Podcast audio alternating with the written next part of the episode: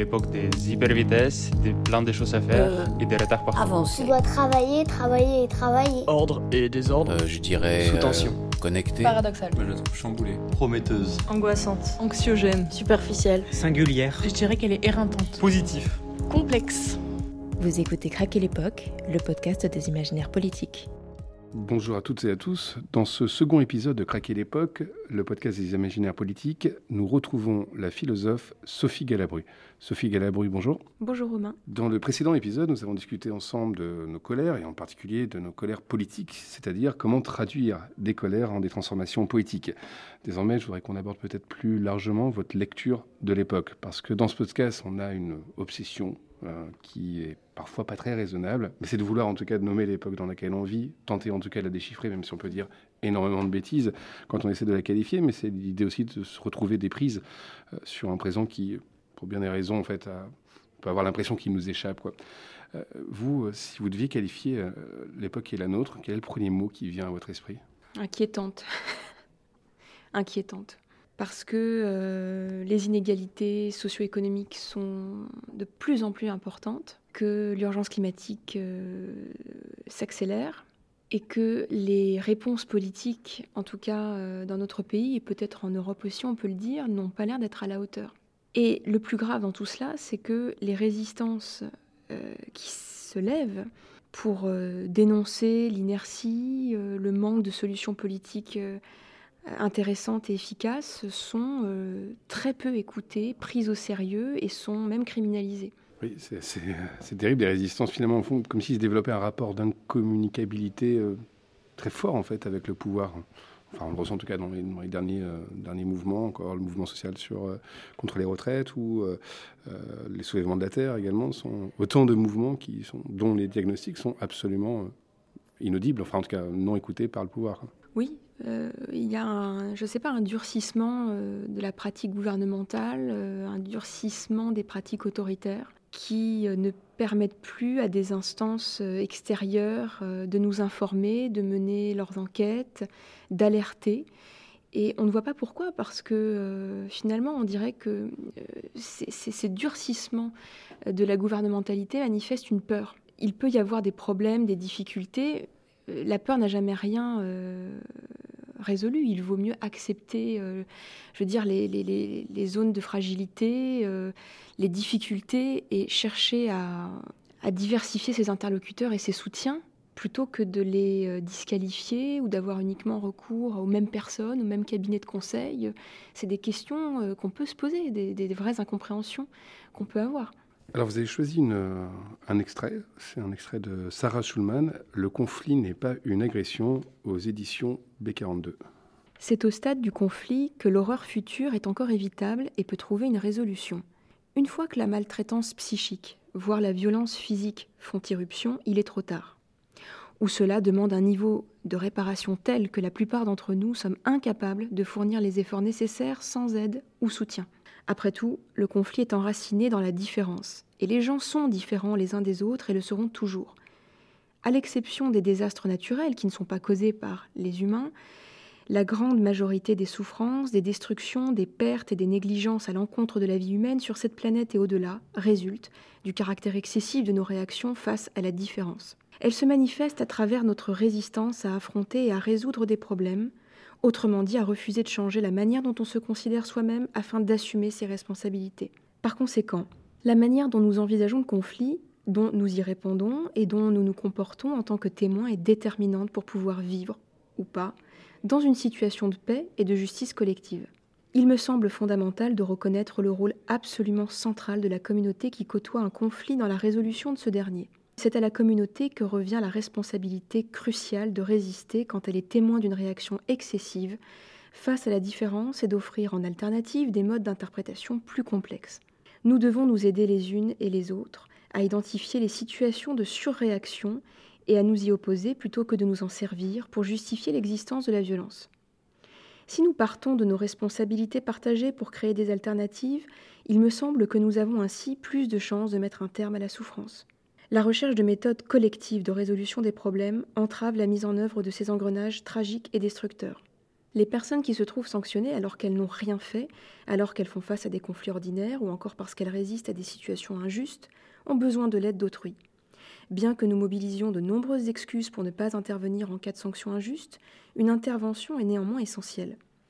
Sans cet engagement qui rebute la plupart d'entre nous, l'engrenage ne peut être interrompu. En d'autres termes, c'est parce que nous refusons d'intégrer à notre version de l'histoire les motivations des autres, des raisons d'agir parfois assumées et d'autres qu'il faut parfois mettre à jour, que nous sommes incapables de résoudre les conflits de manière féconde, équitable et juste. C'est la raison pour laquelle nous, individus, couples, groupes, familles, communautés, nations, peuples, croyons et affirmons souvent que le conflit est en fait une agression et qu'il mérite par conséquent d'être puni. Et c'est également la raison pour laquelle une simple différence, celle des autres, est vécue comme une agression qui justifie l'usage de la violence et fait écran à la responsabilité qui est la nôtre de changer. Par conséquent, toute opposition à une accusation d'agression fallacieuse peut ensuite être instrumentalisée pour justifier un énième recours à la violence, présentée comme une réponse punitive, sur le fondement, originellement illogique, d'un déni de responsabilité et de réparation. J'ai choisi ce texte de Sarah Schulman, Le conflit n'est pas une agression, parce que c'est un livre qui m'a beaucoup inspiré dans l'écriture de mon propre livre, que j'ai trouvé extrêmement fin, subtil, et qui explique, euh, pour résumer sa thèse, que la conflictualité euh, ne doit pas se confondre avec la violence et euh, l'agression. Or, comme je le disais, on a tendance, alors je prends un autre vocabulaire, hein, mais on a tendance à assimiler colère et haine, par exemple, ou colère et violence.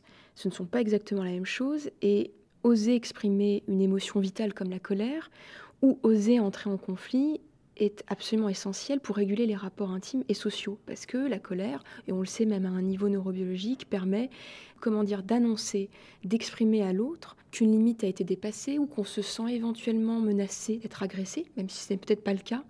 Mais exprimer sa colère, ça peut être sous la forme d'un désaccord euh, froid ou d'une simple alerte. On n'a pas forcément besoin d'être dans un état d'ébullition, mais c'est une étape fondamentale pour éviter justement de passer des paliers supérieurs qui deviennent alors, comme elle le dit bien dans l'extrait, incontrôlables et destructeurs. Et donc, euh, j'aime ce texte parce qu'il rappelle la distinction entre conflit et agression, l'essentiel, enfin, le caractère essentiel de la conflictualité. Euh, et comme elle le dit dans d'autres extraits, dans d'autres passages, euh, nous sommes forcément euh, en couple, dans un groupe d'amis, au travail, quel que soit le groupe social, nous sommes forcément traversés par des conflits, des luttes de pouvoir.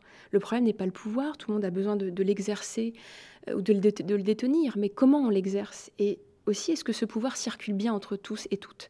C'est ça la vraie question quand il est voilà, réservé à une catégorie de personnes qui l'exercent de manière agressive, unilatérale, alors on a affaire à des rapports de domination et de violence. Mais le pouvoir en soi n'est pas mauvais, il faut qu'il circule, il faut qu'il s'échange, il faut qu'il s'exerce de manière éthique. Et quand tout cela n'est pas réuni, euh, le conflit ou la colère permettent de réguler, de poser le problème et d'éviter de passer vers une surenchère, une escalade. Donc je, trouve ce texte euh, vraiment essentiel et elle dit aussi à quel point euh, on a tendance à criminaliser les gens qui soit se révoltent parce qu'ils subissent des injustices ou des violences, des agressions, ou comment on, discrédite, on néglige les gens qui cherchent simplement à poser ces problèmes, à, discuter, que ce soit dans l'intimité comme en politique. Hein. On a tendance à les fuir, à les trouver embarrassants, euh, à vouloir les marginaliser, alors que ceux qui verbalisent sont véritablement ceux qui peuvent sauver euh, la société de la violence et qui peuvent améliorer les rapports humains. Donc euh, c'est pour ça que j'ai choisi ce texte que je trouve euh, extrêmement intéressant et dans d'autres parties, Sarah Schulman montre aussi qu'il y a des gens qui sont agresseurs mais ne s'en rendent pas compte, des gens qui sont également des dominés ou des agressés, qui parfois peuvent aussi aller, comment dire, s'identifier avec les agresseurs et les dominants, parce qu'ils ont envie de plus de pouvoir, parce qu'ils ont envie de sortir de leurs conditions, et euh, on peut très vite passer d'un statut à un autre. Je veux dire qu'il n'est pas réservé qu'à une catégorie de personnes. C'est important aussi de le rappeler. On peut être victime de sexisme, de racisme, d'oppression, euh, pas, salariale, et être soi-même parfois dominant ou agressif. C'est important de ne pas rester. Elle, est vraiment passionnante, Schulman, parce qu'elle récuse les binarités, le manichéisme qui parfois est un peu ambiant dans, dans les, discours politiques de tous bords finalement. Alors, je crois qu'on a, bien compris cette façon d'approcher le conflit, en tout cas, d'ailleurs, cette résistance face à une, approche de la colère qui se transformerait immédiatement en haine. D'ailleurs, la colère devient haine quand elle est inécoutée, quand elle est méprisée, quand elle, n'est pas auditionnée. Quoi. Euh, J'ai envie de vous poser une question euh, peut-être plus, euh, plus générale. Vous avez, dit tout à l'heure qu'on vit dans une époque euh, inquiétante. En tant que philosophe, philosophe qui euh, écrit des livres, qui donne des, des cours, comment vous pensez les gestes que vous posez dans dans ce monde inquiétant? Comment vous, euh, vous essayez de penser Qu'est-ce que vous essayez de penser, de produire dans ce monde? Alors d'abord, en tant que prof, j'essaye d'aider à développer une connaissance, peut-être pas une connaissance du monde, c'est un peu présomptueux et, trop large, mais j'essaye de développer chez les jeunes à qui j'enseigne, ou les moins jeunes parfois, une capacité de lecture du monde, leur proposer diverses grilles interprétatives pour qu'ils arrivent à comprendre les phénomènes, euh, diverses situations qui parfois les dépassent, mettre des mots, analyser, euh, faire varier aussi les analyses et les filtres interprétatifs.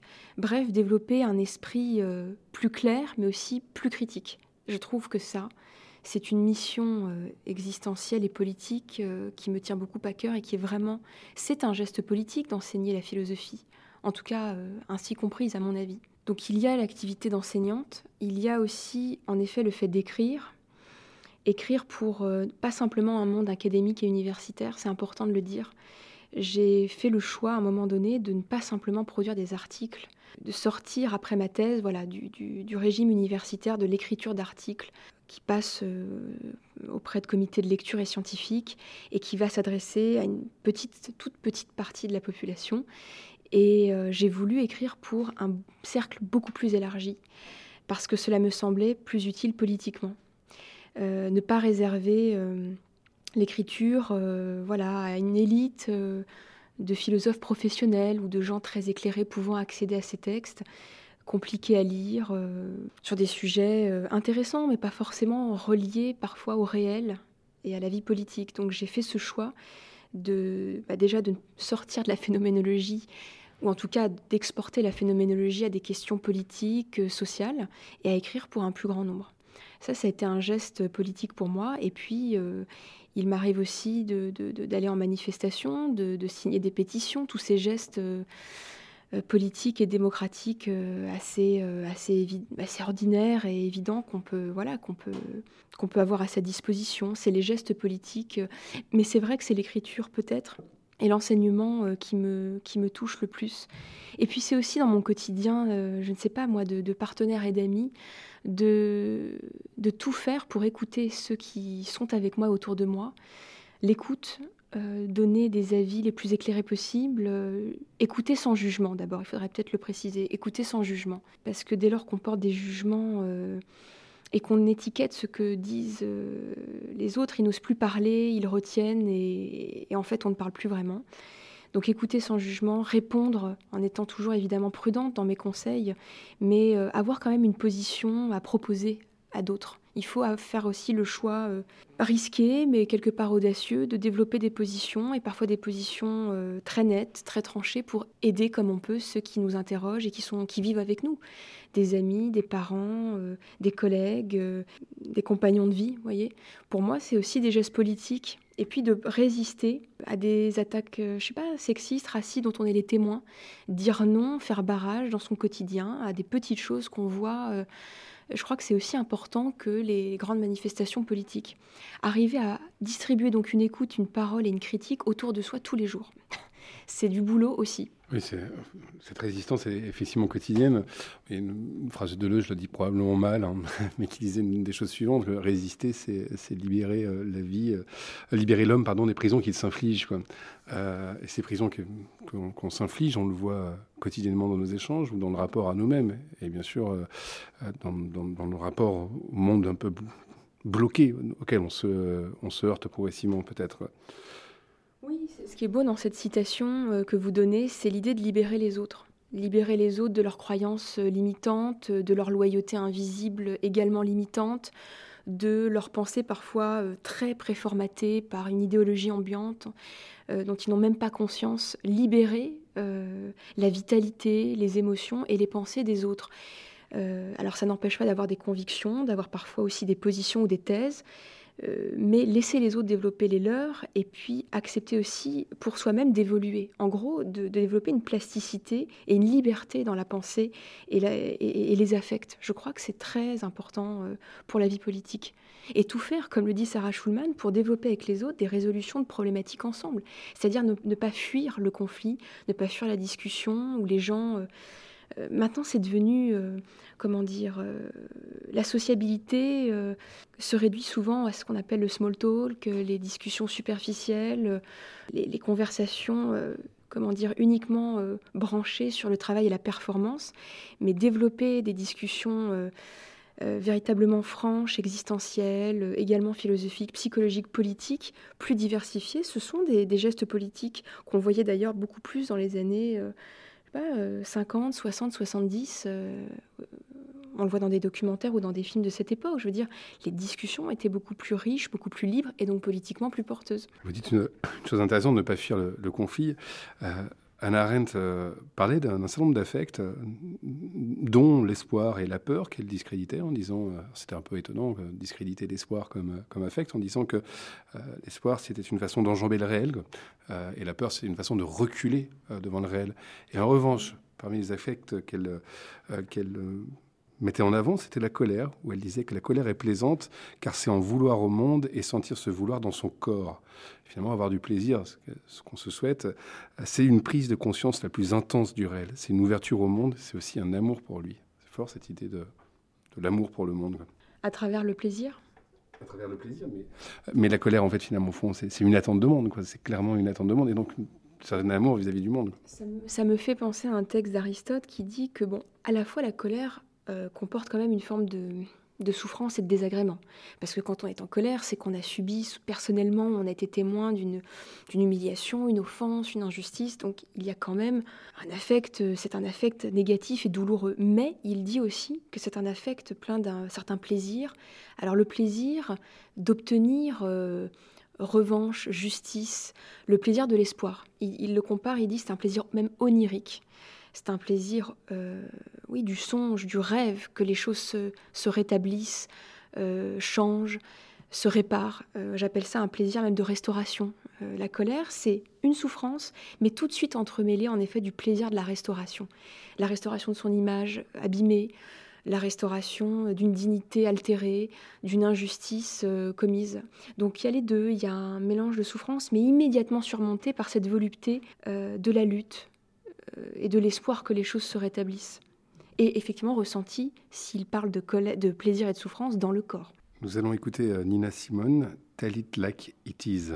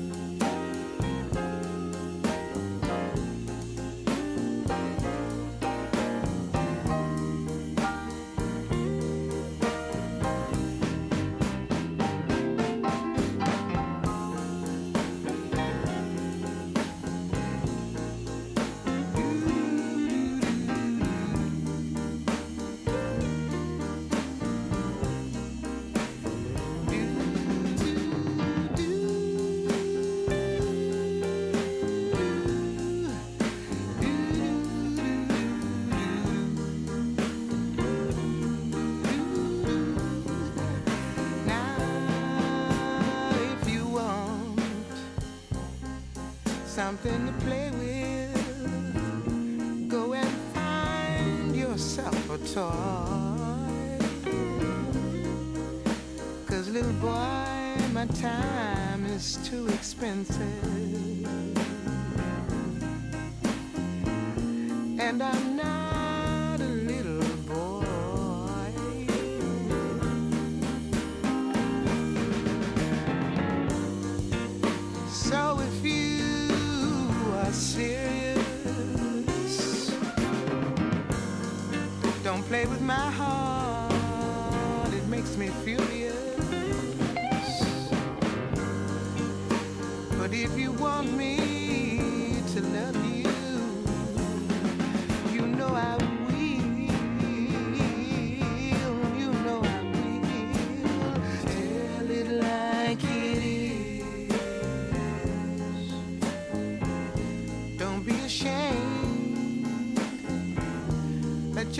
conscience.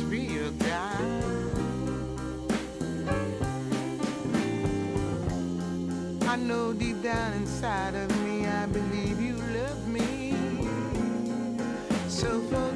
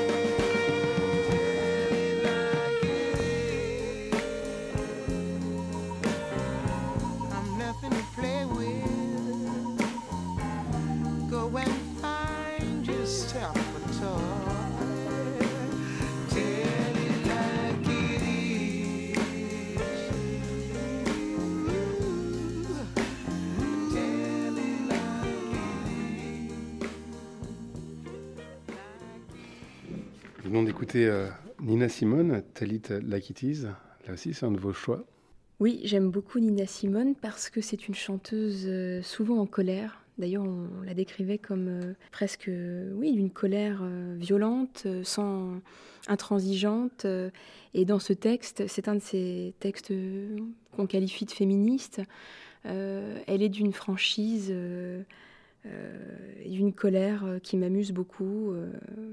Euh, et donc, j'ai choisi ce texte pour euh, pour parler de la colère, euh, qui est un affect beaucoup plus assumé dans les groupes de femmes féministes. C'est ce que j'ai pu aussi constater en écrivant euh, mon ouvrage.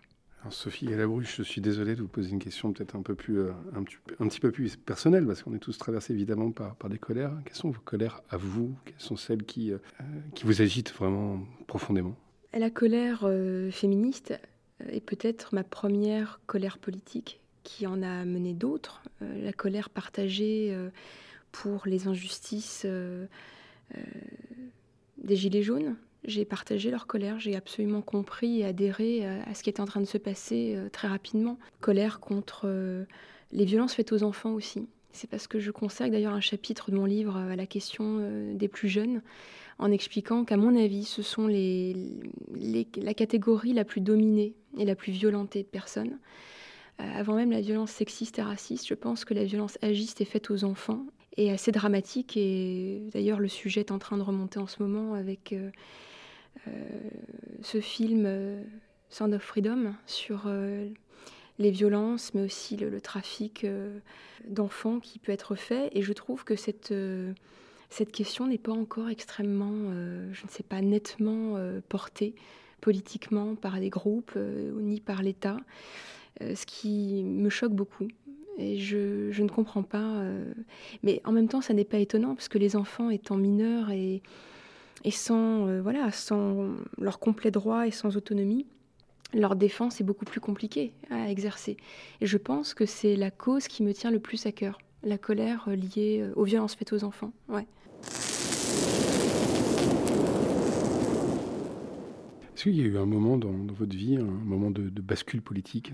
Où la, vie, soudainement, en fait, elle se vit plus du tout de la même manière, à la, suite d'un événement ou à la suite d'une rencontre Je me suis politisée euh, grâce à des rencontres.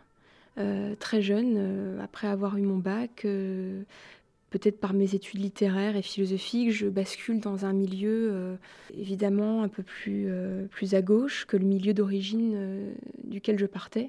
Euh, et donc, euh, je m'intéresse, euh, je lis beaucoup, je parle beaucoup avec des gens euh, voilà, de mon âge ou parfois un peu plus âgés qui sont eux déjà politisés et qui m'initient en fait finalement.